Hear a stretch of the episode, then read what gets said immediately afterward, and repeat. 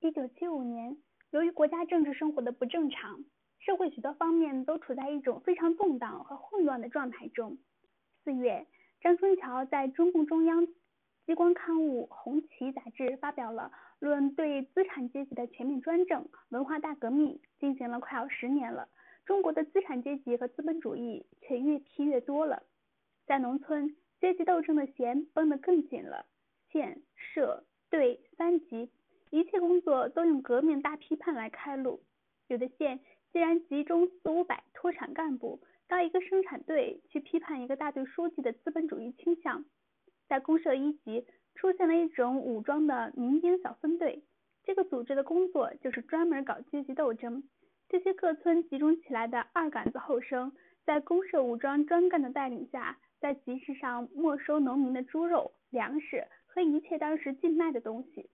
他们把农村扩大了几尺自留地。或犯了点其他资本主义禁忌的老百姓，以及小偷、赌徒和所谓的村盖子、母老虎，都通通集中在公社的农田基地、会战工地上，强制这些人这些人接受劳教。被劳教的人不给记工分，自带口粮、被褥，而且每天要干最重的活，用架子车送土，一般四个好人装，一个坏人推，推土的时候还要跑。使得这些阶级敌人没有任何歇息的空子。最使这些人难堪的是，在给他们装土的四个人中间，就安排一个自己的亲属。折磨本人不算，还要折磨他的亲人，不光折磨肉体，还要折磨精神。王满银是今天上午被公社的民兵小分队从罐子村带到这工地的。前几天他逛了一回县城，从一个河南手艺人那里买了些老鼠药。他返回时，就在十几节的集市上倒卖了其中的十几包，每包赚了五分钱，总共得利不足一元。不知这事儿怎么就让公社的民兵小分队知道了，现在把他拉到这里受这份洋罪。满营的老祖上曾经当过拔贡，先人手里在这一带有过些名望，到他祖父手里，抽大烟就把这一点家业抽光了。他父亲后来成了前后村庄有名的二六子。一九四七年，国民党胡宗南进攻这一带时，他母亲把他生在躲避战乱的山崖窑里。第二年，他父亲就过世了。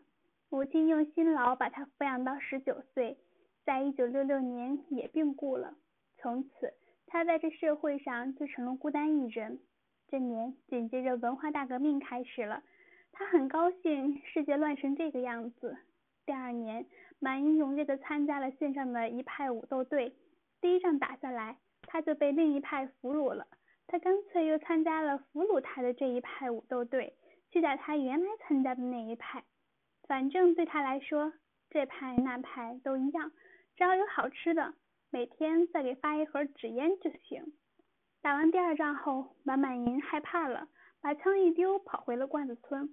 回家后，他又不想种地，灵机一动，逛到外面开始做起了小生意。他的买卖都在各地的武斗队那里做。他知道这些人的需要和他们的行踪，因此那几年也混了个嘴油肚圆。不知是哪一天，他睡在自己冰凉的光土炕上，突然想到他要娶个老婆，脑子里把前后村庄未嫁的女子一个个想过去。最后选定了双水村孙玉后的大女子兰花，那女子长得还俊，再说身体又壮实，将来砍柴、搬水、种自留地都行。这些下苦活他不愿干，也干不了。他在外面逛的胆大了，也不让媒人，就闹腾的自个给自个找媳妇了。罐子村离双水村才几里路，他也没什么事儿，于是就。三一回五一回跑个不停。起先，他常黄昏时在深水村头的小路边挡住回山的兰花，没话寻话的乱骚一通。可怜的兰花由于家穷，常穿一身补丁的衣服。他看这个穿戴一新、脸洗得白白亮亮的青年，这样热心的和他说些叫人耳热的话，心里倒不由得直跳弹。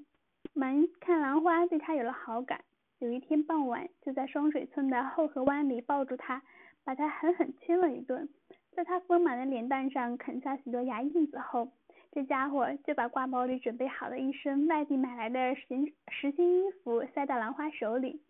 兰花坐在土地上哭了一鼻子，她既害怕又感激眼前这个男人。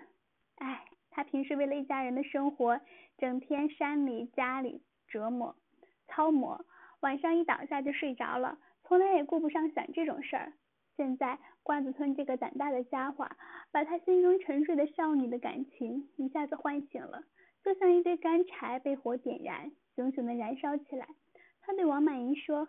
这衣裳我现在不敢拿回家，你先拿回去，让我给家里大人把这事儿说了再。当兰花给他父亲说她要嫁给罐子村的王满银时，王玉后立刻气得暴跳如雷，把他大骂了一通，最后坚决反对他和这个惯鬼结婚。但平时一直对父亲羔羊般温顺的兰花，这一次却强硬的一边哭一边和父亲顶嘴，说他死也要死在王满银的门上。孙玉后急得脱下一只鞋要打他，被当时十七岁的儿子少安挡住了。已经是一个成熟庄稼人的孙少安，那时就在家里开始主事儿了。他上过几年学，虽然现在还是这么个年龄，但他理解事情无疑要比他父亲开阔一些。他亦懂得要尊重一个人的感情，因此竭力劝说父亲不能干涉姐姐的选择。孙玉厚拗不过子女。抱住头蹲在地下，一声长叹，算是承认了他这个已经无法改变的现实。结婚以后，尽管王满银在所有的人看来都不是个好女婿，但兰花却死心塌地的跟他过日子，并且给他生养下一男一女两个胖娃娃。男人一年逛逛悠悠，他也不抱怨，拉扯着两个孩子，家里地里一个人操磨。他不怕这个家穷，他从小就穷惯了。不管别人对她丈夫怎么看，这个忠厚善良的农家姑娘始终在心里热爱着这个被世人嫌弃的人，因为在这个世界上，只有这个男人曾在她那没有什么光彩的青春年月里，第一次给过她爱情的欢乐啊。至于这个王满银，不管在什么时候，他自己觉得他就是这个样子，他好他坏和别和别人有屁相干。他有时候真生气，别人多管他的闲事儿。我就是这个样子，你们要叫我怎么样呢？就说现在吧，他在这工地上接受劳教，除过累得撑撑不住外，其他事儿他满不在乎。推车子的时候，他把旧制服棉袄的襟子敞开，露出一件汗淋淋的褪色桃红线衣，线衣还像城里人一样，下摆塞在裤腰里，一张没有经过什么风吹日晒的脸，流满了汗。他只好不时把头上一顶肮脏的破帽揭下来，擦一把脸，完了再戴到头上。有时避过扛枪的民兵小分队，他还扭过头对装土的老丈人咧嘴一笑：“嘿嘿，怕什么？他见过的世面多了，出过没偷人，他什么事没做过？扛过枪，耍过赌，走过州县，做过买卖，也钻过两回别人家媳妇的被窝，因此还欠众人一屁股账。”年年过年都不敢在家里住，得跑到外面去躲债。他已经是这个样子了，而今还在乎这？他们村叫罐子村，他就是罐子村里的破罐子。不过说是这么说，满英对这无产阶级专政心里还是有点怵。他那没吃过苦的身子，一天没下来，浑身就已经疼得像皮鞭抽过一样。他不知道这羊罪还要受多少日子才能完结。他在心里臭骂那个河南手艺人，几包老鼠药害得他现在吃了这么大的苦头。他想，他妈的，这还不如让坐班房。班房里虽说不让乱跑，但闲待着不用劳动。当然，据听说就是一天不给多吃饭，反正他饭量也不大，只要闲待着少吃点儿也没什么。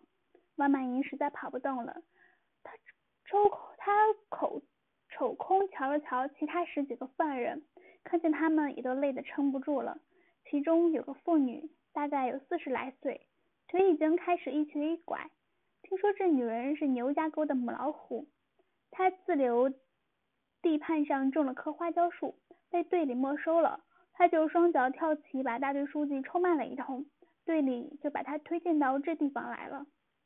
方满云寻思，我得想点办法让装土的人装慢一点，我就能多歇一会儿。但除过他老丈人，其他三个小伙子不知是哪个村的，他不认识。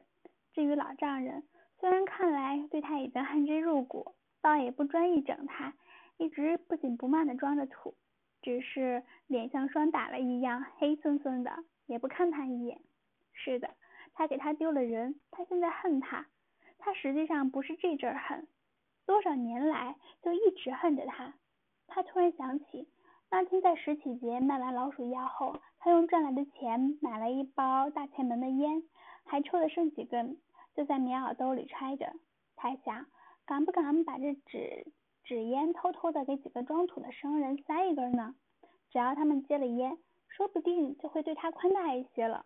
他想，这些人是奉命行事，又不是当官的和扛枪的，说不定还可以贿赂一下。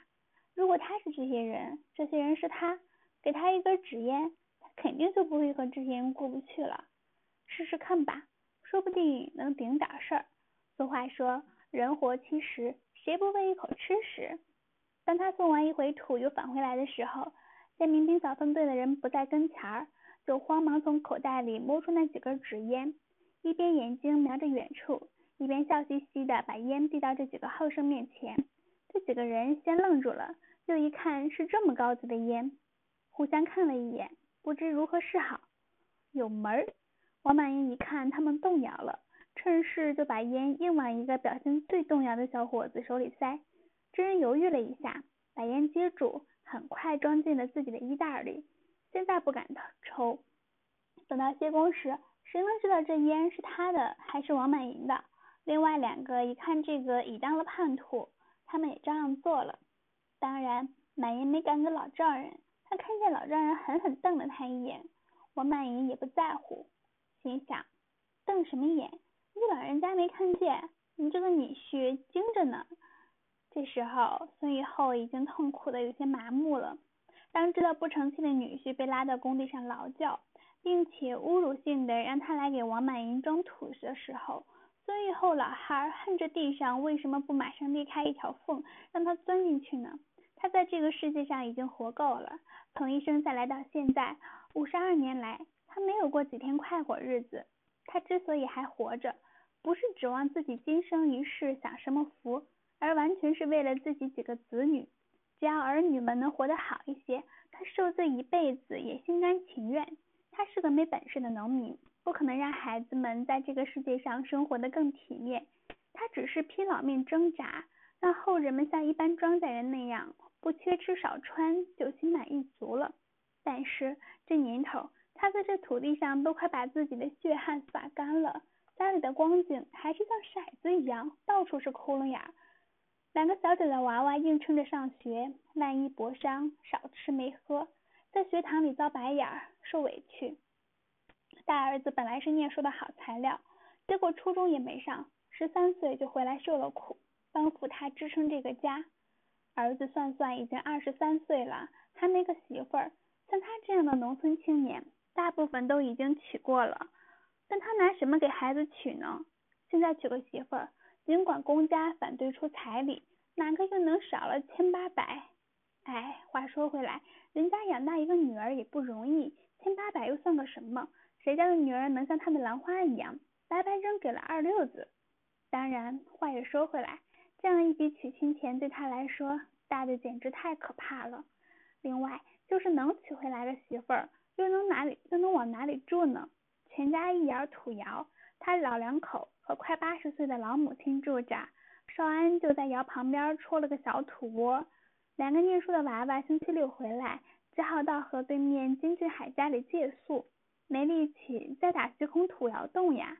他本来他家占有一块多好的雅室，米家镇的米一阳当年在罗盘上看过这地方，说土脉。风水都是双水村最好的，可是少安当个生产队长，没什么空子。如果父子俩因为打窑误了东宫，一年下来又要出粮钱。再说，就是钻下两个土洞子，做门窗的钱又从哪里来？